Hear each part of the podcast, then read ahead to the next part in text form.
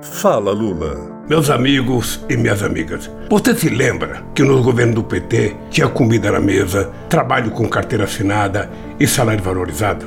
Que nós criamos 20 milhões de empregos?